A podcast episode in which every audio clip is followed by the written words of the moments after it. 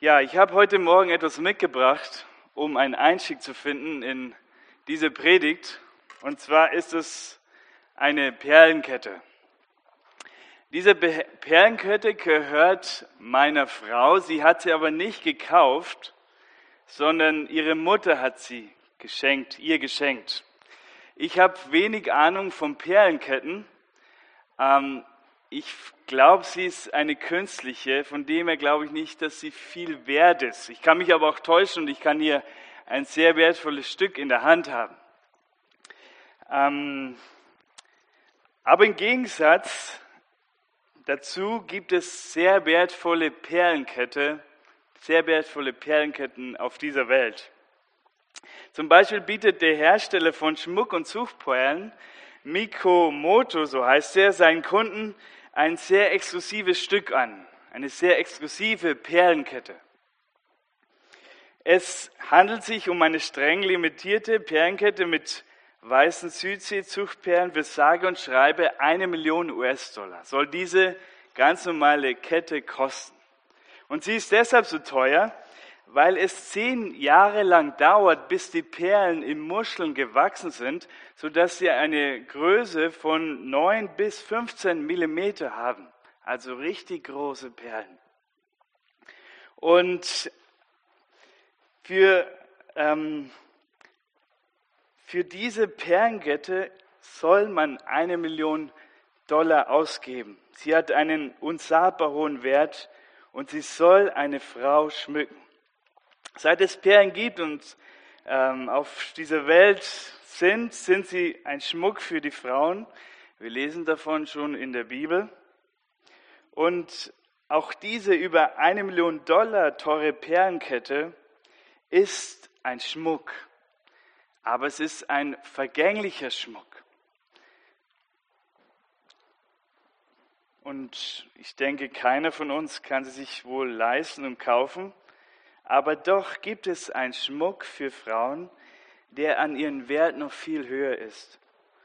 Und diese Perlenkette ist nicht nur höher an Wert, sondern auch unvergänglich und sie kann wirklich jede Frau unter uns haben.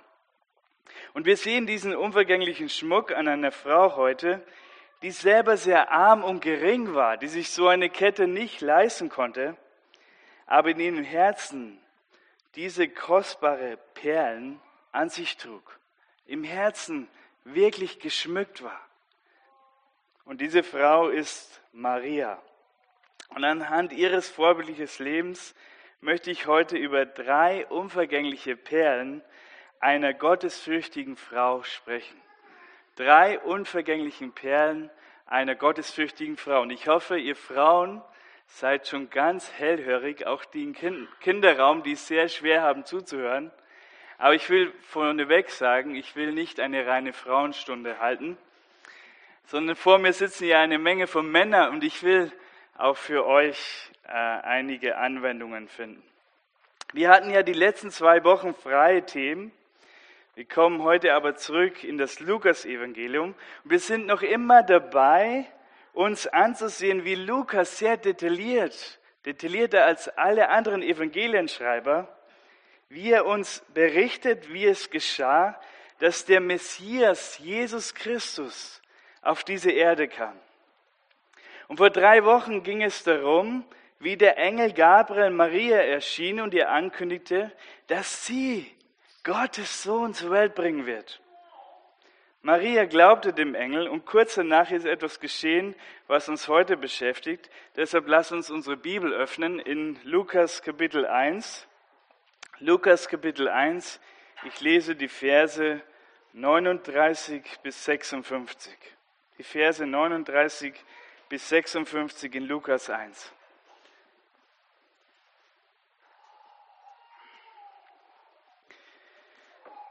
Maria aber machte sich in diesen Tagen auf und ging mit Eile in das Gebirge in eine Stadt Judas. Und sie kam in das Haus des Zacharias und begrüßte die Elisabeth. Und es geschah, als Elisabeth den Gruß der Maria hörte, hüpfte das Kind in ihrem Leib. Und Elisabeth wurde mit Heiligen Geist erfüllt und rief mit lauter Stimme und sprach, gesegnet bist du unter den Frauen und gesegnet ist die Frucht deines Leibes. Und woher geschieht mir dies, dass die Mutter meines Herrn zu mir kommt? Denn siehe, als die Stimme deines Grußes in meinen Ohren drang, hüpfte das Kind vor Freude in mein Leib. Und glückselig, die geglaubt hat, denn es wird zur Erfüllung kommen, was von den Herrn zu ihr geredet ist. Maria sprach, meine Seele erhebt den Herrn, und mein Geist hat gejubelt über Gott, mein Heiland. Denn er hat hingeblickt auf die Niedrigkeit seiner Magd, denn siehe, von nun an werden mich glücklich preisen alle Geschlechter. Denn Großes hat der Mächtige an mir getan, und heilig ist sein Name. Und seine Barmherzigkeit ist von Geschlecht zu Geschlecht über die, welche ihn fürchten. Er hat Macht geübt mit seinem Arm. Er hat zerstreut, die in Gesinnung ihres Herzens hochmütig sind. Er hat Mächtige von Thronen herabgestoßen und Niedrige erhöht. Hungrige hat er mit Gütern erfüllt und Reiche leer vorgeschickt. Er hat sich Israels seines Knechtes angenommen der Barmherzigkeit zu gedenken, wie er zu unseren Vätern geredet hat, gegenüber Abraham und seinen Nachkommen in Ewigkeit. Und Maria blieb ungefähr drei Monate bei ihr. Sie kehrte zu ihrem Haus zurück. Wir finden hier eine kurze Unterredung zweier Frauen, die im Heilsplan Gottes eine große, eine zentrale Rolle spielten. Und wir sehen in diesem Text drei unvergängliche Perlen an Maria, die sie in ihrem Herzen trug. Was ist die erste Perle? Die erste Perle lautet die Perle der Gemeinschaft in Gott. Die Perle der Gemeinschaft in Gott. Wir haben schon kurz erwähnt, dass in den Versen vorher der Engel Gabriel Maria ankündigte, sie wird Gottes Sohn zur Welt bringen, den Messias. Und er sagte ihr auch, wie das geschehen kann, obwohl sie zurzeit noch eine unberührte, unverheiratete Jungfrau ist. Maria glaubte den Worten Gabriels, aber dann war Gabriel plötzlich weg und die Unterredung war vorbei mit ihm. Und nun steht sie da mit einem tief bewegten, mit einem reichen, vollen Herzen. Das Geheimnis aller Geheimnisse, größer denn alles, was je die Welt bis jetzt hörte. Sie, die geringe, junge Frau, hat Gnade bei Gott gefunden. Sie war von Gott erwählt, den König aller Könige auf diese Welt zu bringen. Und in diesem Moment sehen sie sich nach etwas, was sich Frauen so sehr oft wünschen und was ihre natürliche Veranlagung ist. Maria wünscht sich in dem Moment jemanden, den sie alles sagen und mitteilen kann, was sie gerade erlebt hat. Sie sehen sich nach wahrer Gemeinschaft und auch nach Bestätigung von dem her, was der Engel zu ihr sprach. Aber wen könnte sie jetzt alles offenbaren, was sie gerade erlebte? Hier in Nazareth hat sie niemanden, der sie wohl verstehen kann. Wenn sie beispielsweise ihren Eltern oder irgendwelchen Menschen sich öffnen würde, würde sie wohl nichts als Missverständnis, Verkennung, ja vielleicht sogar Hohn und Spott ernten. Schaut, sie war eine unverheiratete, sehr junge Frau. Man denkt in etwa von 13 bis 15 Jahren. Damals heiratete man in diesem Alter. 13 bis 15 Jahren. Und jetzt war sie plötzlich schwanger. Ich weiß nicht, wie groß eure Begeisterung als Eltern wäre, wenn eure 13, 14 oder 15 Jahre alte Tochter zu euch kommt und euch mitteilt, sie ist unverheiratet schwanger.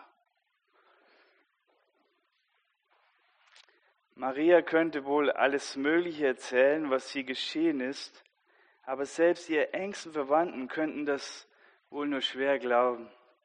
Seht, deshalb sucht sie eine Gleichgesinnte, die sie versteht. Und im Vers 36 gibt der Engel ihr einen Tipp, wie das sein kann, wer das sein kann. Denn Elisabeth, ihre Verwandte, war auch schwanger. Lukas sagt nicht, in welchem Verwandtschaftsverhältnis die beiden standen.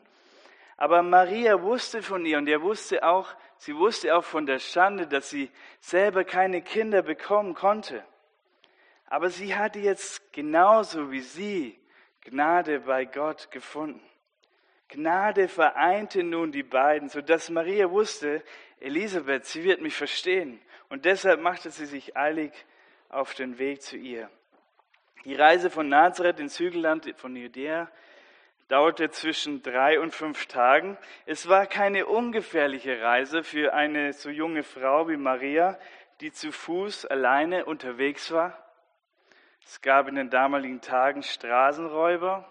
Es war gefährlich, alleine unterwegs zu sein. Aber Maria sehnte sich sehr, sehr nach Gemeinschaft und das, das überwand ihr Bedenken.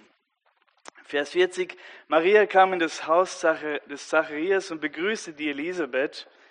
Wir müssen hier wissen, dass ein Gruß damals mehr war, wie ein Menschen einfach nur Hallo zu sagen oder wie ihr es heute Morgen gemacht habt, jemand die Hand zu schütteln. Es war in der damaligen Zeit verbunden mit einer herzlichen Umarmung und ein Segen, der dem Gegrüßten Frieden zusprach. Und daher auch die Antwort des Kindes in Elisabeths Mutterleib. Der kleine Johannes hier, sechs Monate alt, hüpfte vor Freude als Antwort im Mutterleib Elisabeths, als er den Gruß Marias hörte. Ich frage euch, wie kann das sein? Denn klar ist, das ist ziemlich ungewöhnlich.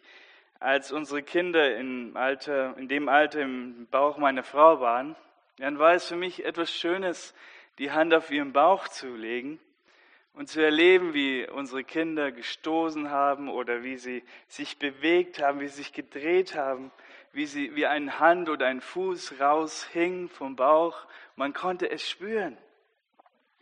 Aber dass unsere Kinder vor Freude gehüpft werden im Bauch meiner Frau, das habe ich nicht erlebt. Und ich habe mich vergewissert bei meiner Frau, sie hat es auch nicht erlebt.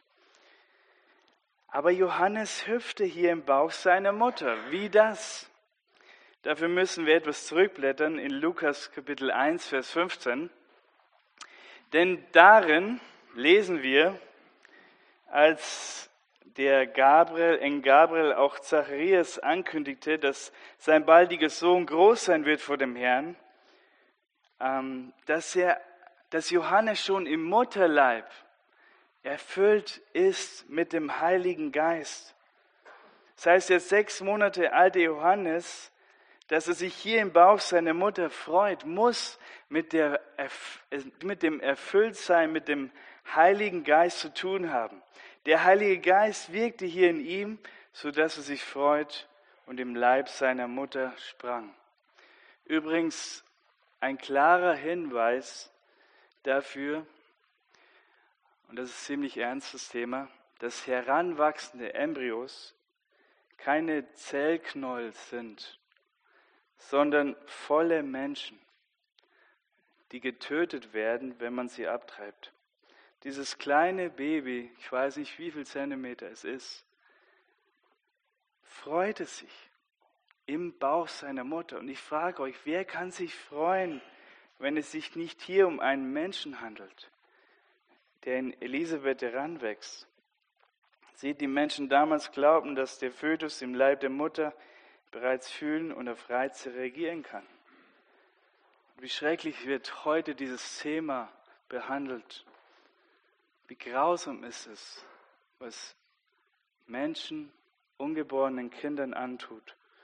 Und wie schlimm ist die Forderung der Jugendpartei der SPD zurzeit, dass sie erlauben möchten, dass Embryos bis zum neunten Monat abgetrieben werden dürfen.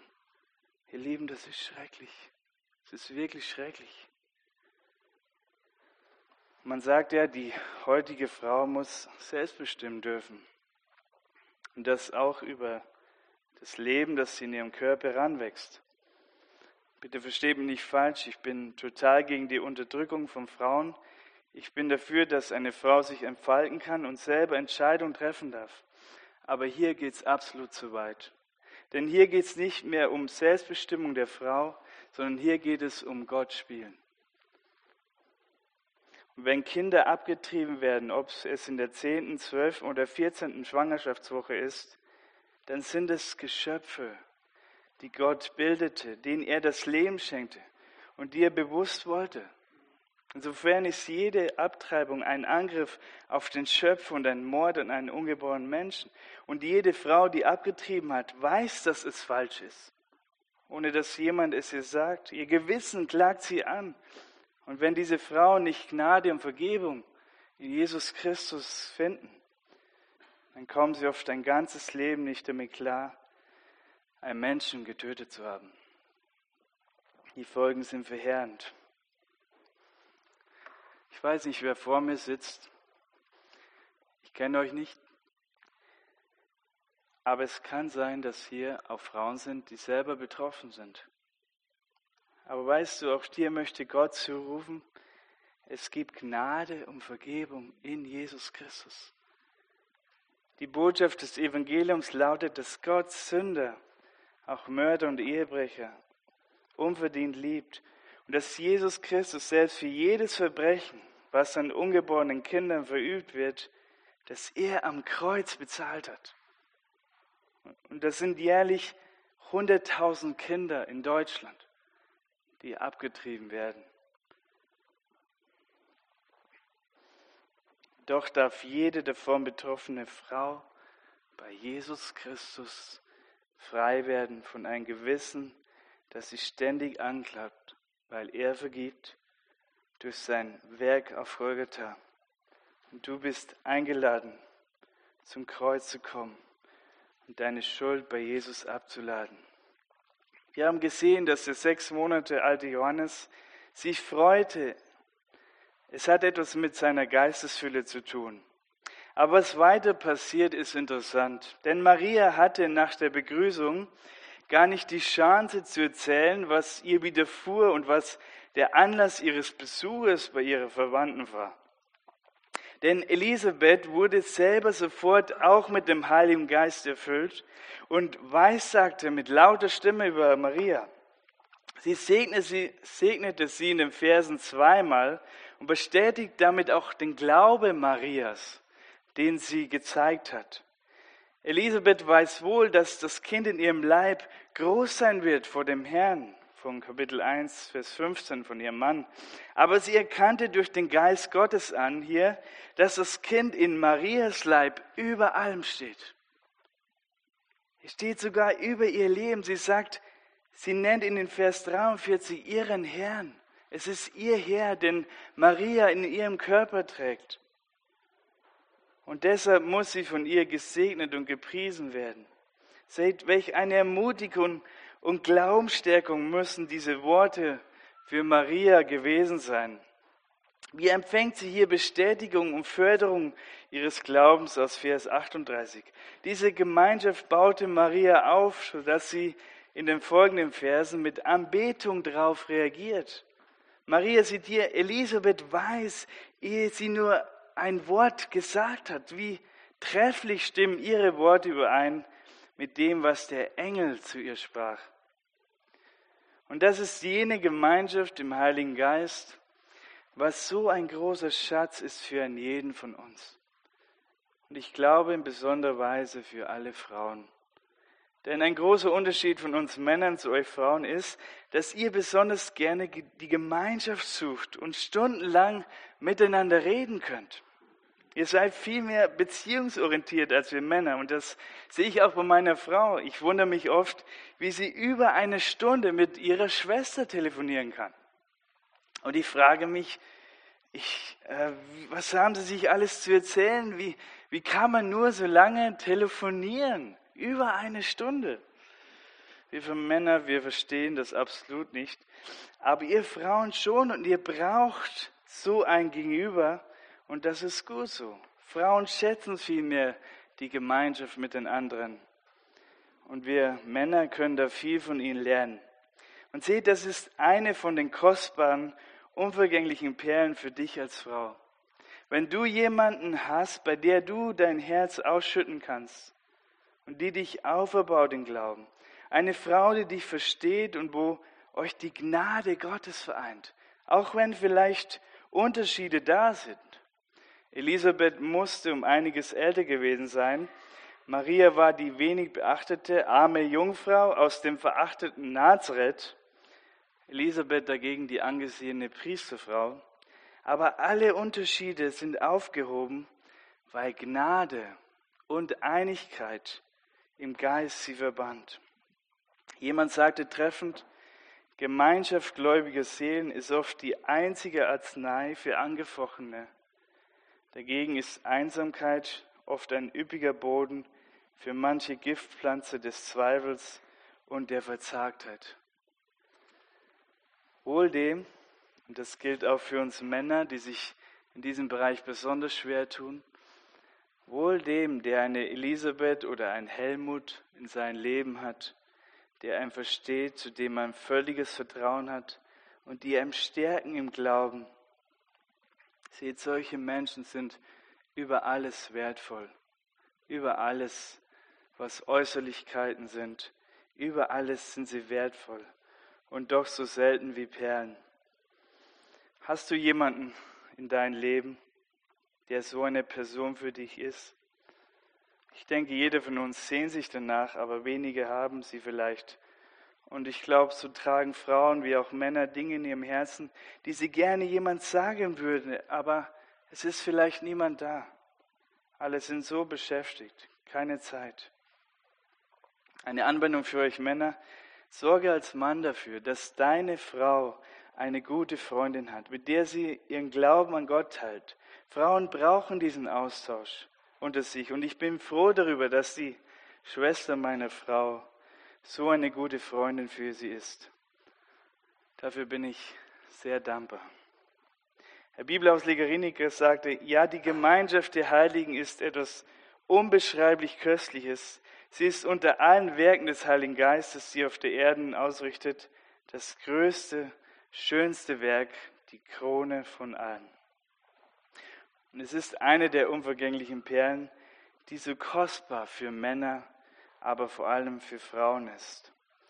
Die nächste Perle, die wir durch Maria kennen, heißt die Perle Gottes Wort in ihrem Herzen. Die Perle Gottes Wort im Herzen. Ich lese mal die Verse 46 bis 55, wo Maria antwortet auf den, was sie gerade gehört hat. Und Maria sprach, meine Seele erhebt den Herrn mein Geist hat gejubelt über Gott, mein Heiland, denn er hat hingeblickt auf die Niedrigkeit seiner Magd. Denn siehe, von nun an werden mich glücklich preisen alle Geschlechter, denn Großes hat der Mächtige an mir getan und heilig ist sein Name. Und seine Barmherzigkeit ist von Geschlecht zu Geschlecht über die, welche ihn fürchten. Und er hat Macht mit seinen Armen. Er hat zerstreut, die in der Gesinnung ihres Herzens hochmütig sind. Er hat Mächtige von Thronen hinabgestoßen und Niedrige erhöht. Hungrige hat er mit Gütern erfüllt und Reiche leer vorgeschickt. Er hat sich Israels, seines Knechtes, angenommen, um Barmherzigkeit zu gedenken, wie er zu unseren Vätern geredet hat, gegenüber Abraham und seinen Nachkommen in Ewigkeit. Maria muss auf die Seligpreisung Elisabeths antworten. Durch dem, was sie sofort bei Elisabeth erlebte, die Glaubensstärkung, alles bewegte, dass sie in Lobpreis ausbricht. Und man nennt diese Verse auch das Magnifikat Marias, das sehr den Lobgesang Hannas in 1 Samuel 2 ändert. Es zeigt, wo wahre Gemeinschaft, auferbauende Gemeinschaft in Gott endet. Es endet immer in Anbetung und Dankbarkeit gegenüber ihm. Marias Lobgesang ist der erste von vier, die wir in Lukas 1 und 2 finden. Die junge Maria betet hier den, den Herrn in wunderbarer Art und Weise an. Und das macht deutlich, welchen Schatz sie in ihrem Herzen trug. Seht, im Ganzen sind uns nur wenige Worte von der Maria in der Schrift gegeben. Außer diesen Lobgesang, Vers 34 und 38 in dem Kapitel, sind es nur noch zwei Begebenheiten, Lukas 2, 48 und Johannes 2, 3 und 5, wo wir Maria reden hören. Das heißt, Maria scheint wohl eine von den stillen, verborgenen gewesen zu sein, die wenige Worte machen. Und ich glaube, sie war eine gottesfürchtige Frau, die nach 1. Petrus 3 und 4, 3 Vers 4, einen sanften und einen stillen Geist hatte, der vor Gott sehr köstlich ist. Aber hier tut sie ihren Mund weit auf. Und wenn die Gnade Gottes dein Herz erfüllt, dann reden sogar die schweigsam. Und was Maria hier ausspricht, ist ihr inneres Eigentum. Es erfüllt ihr Herz, es treibt und bewegt sie. Und es zeigt uns, wie die junge Maria, ich erinnere euch, sie war etwa 13 bis 15 Jahre alt, wie sie im Wort Gottes zu Hause war. Denn die damalige Bibel, das Alte Testament, ist die Quelle ihrer Kraft, ihrer Liebe, ihres Lobes, ihres Dankes, ihres Betens und Ringens. Wie komme ich darauf? Wenn man die Verse etwas studiert, dann merkt man, dass sie einige Verse aus dem Alten Testament auswendig zitiert. Vers 50 zum Beispiel enthält eine Anspielung auf Psalm 103, Vers 17, auf die Treue Gottes, die trotz des ständigen Versagens der Menschen zu denen steht, die ihn fürchten. Auch im Vers 51 verweht Maria die Aussagen von mehreren Psalmen ineinander. Vers 52 und 53, das Prinzip, dass Gott die Demütigen erhöht und die Stolzen erniedrigt, finden wir mehrmals im Alten Testament. Oder die Redewendung im Vers 53, die Hungrigen füllt, der stammt aus Psalm 107, Vers 9, wo Gott in seiner Gnade dem Bedrängten hilft. Und in, bei den Versen 54 und 55 denkt sie wohl in 1. Mose 15 oder auch am 5. Mose 7, worin Gott Israel seine Treue verspricht, weil er einen Bund mit Abraham machte. Seht, so bewegt sich Marias Lobgesang hier in lauter Bibelworten des Alten Testaments. All die Verse kamen ihr in den Sinn, als sie die Worte Elisabeths hörte und ihr Glaube bestätigt wurde. Da sprudelte Gottes Wort nur so von ihr heraus wie bei einer Quelle und sie verstand dadurch, was durch die Ankündigung des Engels Großes geschehen wird. Und selbst hier erfährt sie erneut Bestätigung ihres Glaubens durch Gottes Wort in ihr. Und was Miriam und Deborah, was Hannah und David zuvor gesungen haben, das behielt sie in ihrem Herzen sodass sie hier mit einem wunderbaren Ganzen ein Loblied des neuen Bundes anstimmt. Maria, sie hatte keine Psalmen geschrieben, aber sie hatte sich am Psalm erquickt und gestärkt. Und das war ihr kostbarer Schatz, den sie als 13- bis 15-Jährige in ihrem Herzen trug. Und ich frage mich, wo sind denn heute die 13- bis 15-jährigen Mädchen, die so erfüllt sind von Gottes Wort, weil sie die Bibel täglich gelesen und studiert haben? Wo sind diese weisen Mädchen und Frauen, die wissen, was wirklich den Hunger ihrer Seele stillt? Das ist nicht, was andere über sie posten oder denken oder was, wie sie bei anderen ankommen. Es sind nicht Äußerlichkeiten, sondern es ist Gottes Wort. Es gibt eine katholische Zeitschrift in Italien, sie heißt Prospettive nel Mondo, wenn ich das richtig ausspreche. Diese Zeitschrift startete vor einigen Jahren eine Umfrage an Schülern zwischen 13 und 19 Jahren in dem katholisch geprägten Land. Und darin auch die Frage, was ist die Genesis? Was ist die Genesis? Darauf antworten 28 Prozent der Jugendlichen nicht 1. Mose, sondern eine englische Rockgruppe. Die Genesis ist eine englische Rockgruppe. Das zeigt keine Ahnung vom Wort Gottes. Aber ich frage dich, wie sehr bist du zu Hause im Wort Gottes? Und das auch als Frau. Wie sehr achtest du diesen Schatz, den Gott dir geschenkt hat? Ich weiß von meiner Frau, dass Zeit für Gott und sein Wort im Alltag eines der größten Kampfgebiete ist für eine Ehefrau und Mutter. Meine Frau geht nicht außer Haus arbeiten, aber sie arbeitet mehrere Stunden, mehr Stunden als ich am Tag. Sie ist äh, mit vielen Stunden Tag und Nacht beschäftigt für die Kinder und für den Haushalt. Und ich kann sie nur loben für ihre Tüchtigkeit und für ihren Dienst an uns.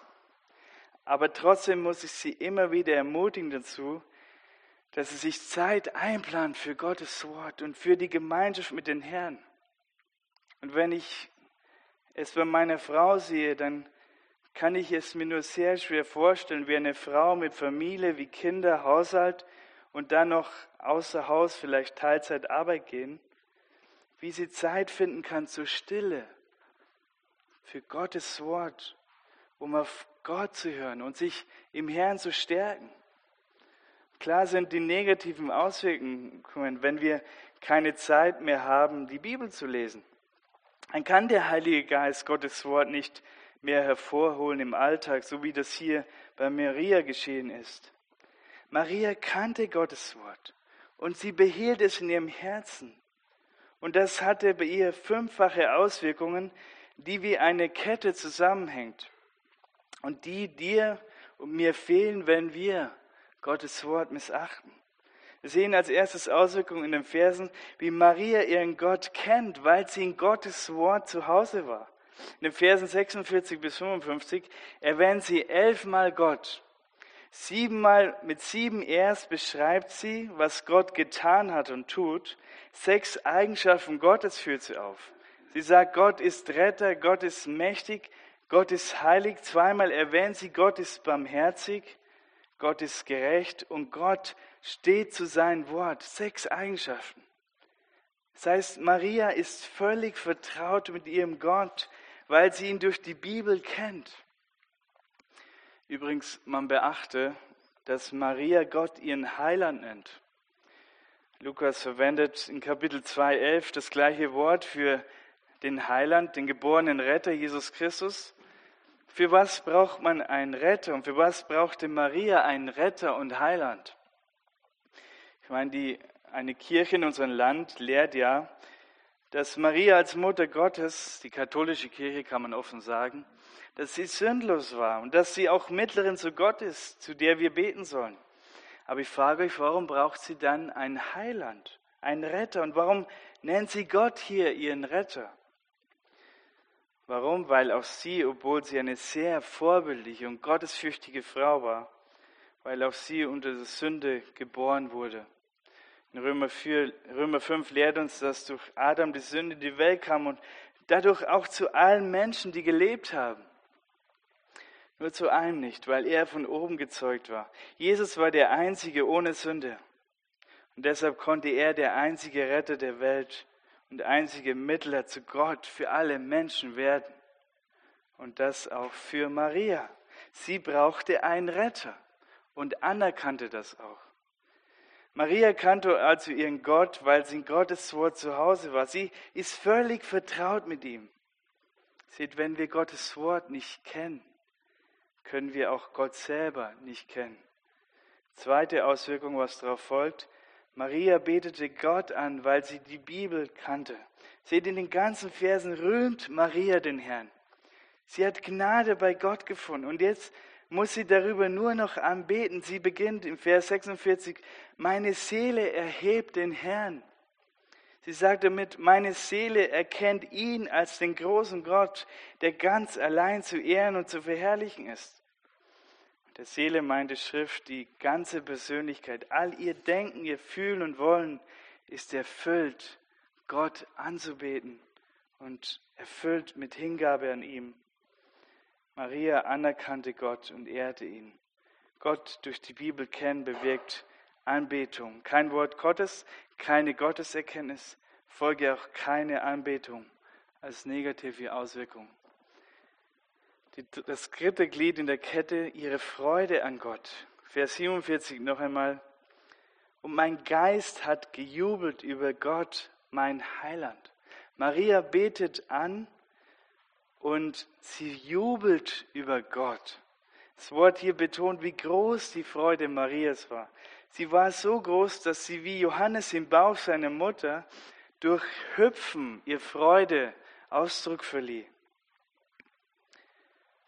Aber wenn wir Gottes Wort missachten, verlieren wir die Freude am Herrn und seiner Gnade. Vierte Glied noch, Auswirkung, ihre Hoffnung, die sich durch Gottes Wort hat. Marias Worte sind voller Hoffnung in ihrem Gott. Sie wusste, Gott wird treu zu seinem Volk stehen und auch zu ihr. Bedenken wir, in welcher Lage Maria hier war. Sie war als schwangere Jungfrau eigentlich in richtigen Schwierigkeiten. Eigentlich müsste sie voller Sorgen sein, wie das werden wird, wenn sie mit Bauchansatz nach drei Monaten wieder zurückkehrt nach Nazareth. Welcher Schmach und welche Verachtung da auf sie wartet. Aber sie lässt sich hier nicht davon abhalten, Gott zu verherrlichen und sich an ihn zu freuen und Hoffnung in Gott zu haben. Und weil sie durch Gottes Wort ihren Gott kannte, setzte sie ihre Hoffnung auf Gott und war völlig frei von Furcht. Und das fünfte Glied in der Kette, was wir sehen, ist ihre Liebe zum Volk Gottes. In Versen 54 und 55 sieht man ihre Verbundenheit zu, zu ihren und Gottes Volk. Sie wusste, jetzt endlich hat sich Gott nach 400 Jahren des Schweigens wieder sein Volk angenommen und war, Maria war Teil des Volkes und sie liebte ihr Volk. Seht, diese fünf Dinge hängen damit zusammen, dass Maria Gottes Wort in ihrem Herzen behielt. Und all das fehlt uns, wenn wir nicht in Gottes Wort zu Hause sind. Wir kennen Gott nicht, wir beten ihn nicht oder nur kaum an, wir haben keine wahre Freude und Hoffnung für unser Leben und es fehlt uns an Liebe zu Gottes Volk. Und wenn du in dein Leben schaust, dann stimmt das, oder? All das sind negative Auswirkungen, wenn wir Gottes Wort in unseren, und unsere Beziehung zum Herrn vernachlässigen. Aber nicht nur sind die Auswirkungen schlimm für dich, sondern auch für die Beziehungen, in denen du lebst. Seh, Gott möchte, dass du als Mutter deine Kinder Gottes Wort lehrst. Du sollst eine Lehrerin sein von Wort Gottes für deine Kinder. Und das ist so eine große Möglichkeit für Mütter, weil sie viel Zeit mit den Kindern verbringen. Aber schau, wenn du selber nicht zu Hause bist in Gottes Wort, dann kannst du auch deine Kinder nicht lernen davon dann kannst du nicht von, du kannst nicht von etwas reden und begeistert sein, was dein Herz nicht erfüllt. Das geht nicht. Du kannst auch nicht andere Frauen lehren nach Titus 2 und sie in Glauben auferbauen. Dann werden andere Dinge dein Reden bestimmen. Dinge, die andere mehr zerstören, als sie auferbauen. Maria redete von Gottes Wort, weil sie erfüllt war von dem. Das zeigt, wie kostbar ihr die Bibel war als so junges Mädchen. Und sie konnte mit Immanuel Kant sagen, die Bibel ist mein edelster Schatz, ohne den ich elend wäre. Eine Anwendung wieder an alle Ehemänner. Sorge dafür, dass deine Frau Zeit findet für Gottes Wort. Sorge dafür, dass sie Zeit findet. Nimm ihr die Kinder ab, helf ihr im Haushalt, damit sie Zeit dafür bekommt. Zeit, die so kostbar ist. Und wenn wir an unsere Rolle denken als Männer, die er uns gab, dann kann uns der geistliche Zustand unserer Frauen nicht egal sein. Noch die dritte unvergängliche, kostbare Perle für eine gottesfürchtige Frau aus dem Text. Sie heißt die Perle der Anerkennung von Gott. Die Perle der Anerkennung von Gott. Vers 48 noch einmal. Maria sagt, denn er hat hingeblickt auf die Niedrigkeit seiner Magd, denn siehe, von nun an werden mich glückselig preisen alle Geschlechter. Maria nennt sich hier, wie auch schon im Vers 38, als des Herrn Magd. Es bedeutet eine weibliche Sklavin. Sie wollte Sklavin und Dienerin Gottes sein. Sie wollte tun, was Gott ihr sagt und ihr Leben Gott zur Verfügung stellen. Sie demütigt sich unter Gott und sein Wort und seht, was Gott macht. Gott erhöhte die geringe Maria, indem er ihr Ehre erwies, Gottes Sohn auf diese Welt zu bringen. Maria preist Gott dafür, dass er unter alle Frauen gerade sie gesegnet hat. Großes hat der Herr mir getan, sagt, sie im Vers 49, obwohl sie eine unbedeutende Frau war. Sie sieht in dem allen das, das ewige, herrliche Heil des im ganzen Alten Testament angekündigten Messias durch das unwürdige Werkzeug namens Maria nunmehr Tatsache wird. Und sie sagt, von nun an werden sie glücklich preisen, alle Geschlechter. Was bedeutet das? Es bedeutet nicht, dass Maria selber Segen weitergibt, sondern sie, es bedeutet, sie würde selber gesegnet werden. Ich sage das aus dem Grund, weil nichts in dem Abschnitt unterstützt die Ansicht, dass Maria selber verehrt werden soll. Sie soll gesegnet werden, aber nicht Sie gibt einen Segen weiter. Es bedeutet vielmehr, dass alle Gläubige, auch alle Gläubigen heute, dass wir dankbar sein werden für Maria, weil durch sie der Retter der Welt Mensch wurde. Jesus Christus, das Heil kam durch Jesus Christus, dass er Mensch wurde. Seht, Gott erhöhte die niedrige Maria. Sie erfuhr selber das, was sie in Vers 52 bekennt, obwohl sie eine arme Frau aus einfachen, Verhältnis, ähm, auf, aus einfachen Verhältnissen war. Und doch war sie anerkannt bei Gott. Seht, seit 1. Mose 3 werden die Schwachen in unserer Welt unterdrückt und verachtet. Sie werden unterdrückt und verachtet. Und dazu zählen auch alle Frauen. Sie werden unterdrückt und verachtet. Aber wir sehen hier, wie Gott so ganz anders ist als wir sündige Menschen. Gott erhöht die Niedrigen. Er schenkt denen angenommen Sein und Wert, die verachtet sind. Und gerade das Lukas-Evangelium betont die Liebe Jesu zu den Armen, zu den Niedrigen und zu den Ausgestoßenen. Denen war er besonders zugewandt. Und darin hebt Lukas besonders alle Frauen empor, sodass man sein Evangelium auch das Evangelium für Frauen nennt. Jesus behandelte Frauen als wertvolle Menschen, die geachtet werden müssen. Sein Handeln an Frauen ist der totale Gegensatz zu der religiösen Kultur damals und auch in der Menschheitsgeschichte. Er zeigt in seiner Lehre und sein Leben, dass für Gott, der die Person nicht ansieht, Mann und Frau absolut gleichwertig sind. Beide schenkt er Gnade. Und ihr Frauen seht ihr dadurch, wie wunderbar das ist, euer Wert, den ihr in Gott habt, weil er euch in sein Bild schuf und weil Jesus Christus sein Leben für euch gegeben hat. Du bist völlig angenommen, du bist völlig geliebt in ihm. Nicht, weil du so wertvoll bist, sondern weil Jesus sich entschieden hat, dich zu lieben am Kreuz von Golgatha, obwohl auch du vor einem heiligen Gott schuldige Person bist. Ja, du magst vielleicht verachtet sein bei Menschen oder benachteiligt als Frau, aber siehst du niemals bei Gott, niemals bei ihm. Dein Wert in Christus ist immens. Du bist eine Königstochter durch ihn. Und diese Stellung hat er dir verliehen, allein aus Gnade.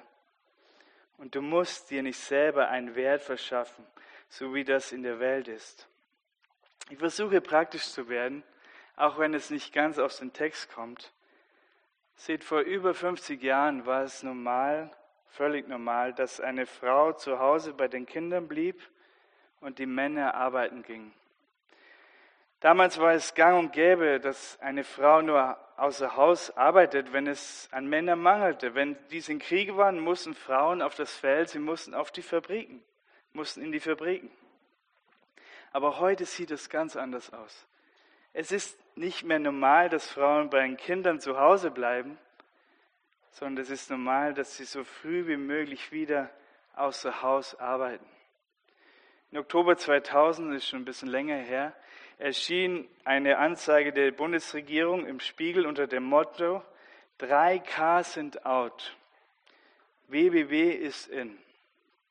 Kinder, Küche, Kirche sind nicht mehr das Ein und Alles für Frauen. Heute warten im World Wide Web riesige Zukunftschancen für Frauenpower. Seht schon immer versuchte die Gesellschaft, in der die Christen leben, zerstörerischen Einfluss auf sie zu nehmen. Und der Einfluss unserer Gesellschaft auf die Rolle der Frau ist in der Tat zerstörerisch für jede Familie.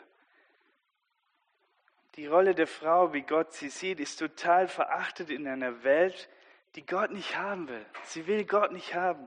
Und das, was sich Gott ausgedacht hat. Und das ist normal und eigentlich darf uns das nicht verwundern. Aber verwunderlich ist, wenn wir Christen den gleichen, gehen, den gleichen Weg gehen wie der Welt und absolut ignorieren, was Gott in sein Wort sagt auch über die Rolle der Frau. Ich weiß, das Thema ist sehr sensibel Und eigentlich müsste man jetzt noch viel mehr Stellen sich anschauen, um nicht falsch verstanden zu werden. Und ich sage auch nicht, dass eine Frau nicht außer Haus arbeiten gehen darf. Es mag Umstände geben, ja, wo eine Familie nicht anders, wo es nicht anders geht, aber ich glaube, es ist nicht optimal für eine Familie. Es wird immer etwas darunter leiden. Und ob es die Beziehung zum Herrn ist, ob es die Kinder sind, die eigene Ehe, ob es der Haushalt, der Haushalt ist oder ob es die Gemeinde ist, es wird immer etwas darunter leiden. Aber ich glaube, wenn eine Frau außer Haus arbeiten geht mit der Motivation, sich einen Wert zu erarbeiten, so wie das Frauen ohne Gott tun, dann ist es immer falsch. Und ich weiß persönlich, wie groß der Druck und die Verachtung für alle Frauen ist, die bewusst sagen, ich bin wie Maria des Herrn Magd und tue das, was Gott von mir möchte ich bleibe zu Hause und ich kümmere mich voll um die Familie. Solche Frauen sind heute verachtet, weil sie so unnormal, weil es so unnormal ist in unserer Gesellschaft. Und man braucht nur mit den Nachbarn reden, dann erfährt man, wie man als Frau schief angesehen wird, weil man nicht die Kinder sofort in die Kita bringt, um außer Haus arbeiten zu gehen, Seht ihr mehr, dass der Weg als Frau so schnell wieder möglich zurück in die Arbeit, Karriere machen, sich bilden ist, desto mehr ernten Frauen Spott und Hohn, die den biblischen Weg gehen. Aber schau, was wir durch Maria sehen. Du kannst darin völlig ruhen in Gott. Weil egal was Menschen denken, du bist anerkannt in ihm. Weil er dir deinen Wert verleiht, nicht in dem, was du leistest, sondern in dem, was Jesus Christus für dich am Kreuz von Golgatha getan hat. Du bist in der Welt vielleicht eine unbedeutende Hausfrau und Mutter, aber in ihm bist du völlig angenommen. Und wenn Menschen aus deinem Umfeld dich verachten, Gott erhöht dich weil du dich unter seine Hand demütigst. Und er gibt dir deinen Wert als Königstochter. Und ich sage euch, die Tochter, Töchter vom König, sie leben nun mal anders als das normale Volk.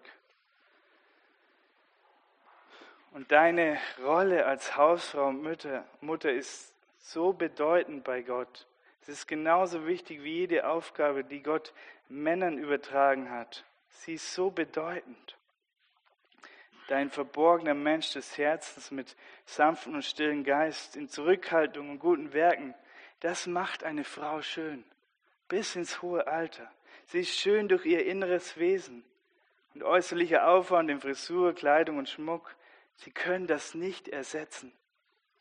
Und seht, die Bibel ist voll von lebendigen Beispielen von Frauen, die durch den Wert, den ihr Gott schenkte und die Rolle, die sie einnimmt, ein erfülltes Leben führen kann, zur Verherrlichung Gottes sein kann und ein Vorbild für andere ist.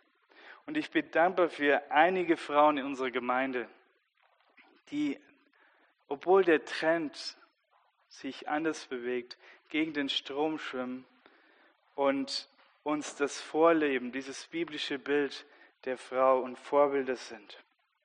Ich komme zum Schluss. Wir haben durch Marias Beispiel drei unvergängliche Perlen einer gottesfürchtigen Frau uns angesehen. Es war erstens die Perle der Gemeinschaft in Gott, zweitens die Perle Gottes Wort im Herzen und drittens die Perle der Anerkennung von Gott. Unsagbar hoch ist der Wert dieser Dinge, was jede Frau unter uns in ihrem inneren Menschen schmücken kann. So sehr, dass diese Perlenkette, die sie in ihrem Herzen trägt, dass sie selber dadurch unendlich von Wert wird, weil sie Gott, ihren Herrn, fürchtet. Ich schließe mit einem Vers aus dem Kapitel aller Kapitel für Frauen, der das untermauert, diese Aussage. Und das ist Sprüche 31, Vers 10. Sprüche 31, Vers 10. Da heißt es, Sprüche 31, Vers 10, das Kapitel aller Kapitel für Frauen. Eine tugendhafte Frau, wer findet sie? Wer findet sie? Eine tugendhafte Frau. Sie ist weit mehr wert als die kostbarsten Perlen. Sie ist weit mehr wert als die kostbarsten Perlen. Lass uns beten und aufstehen.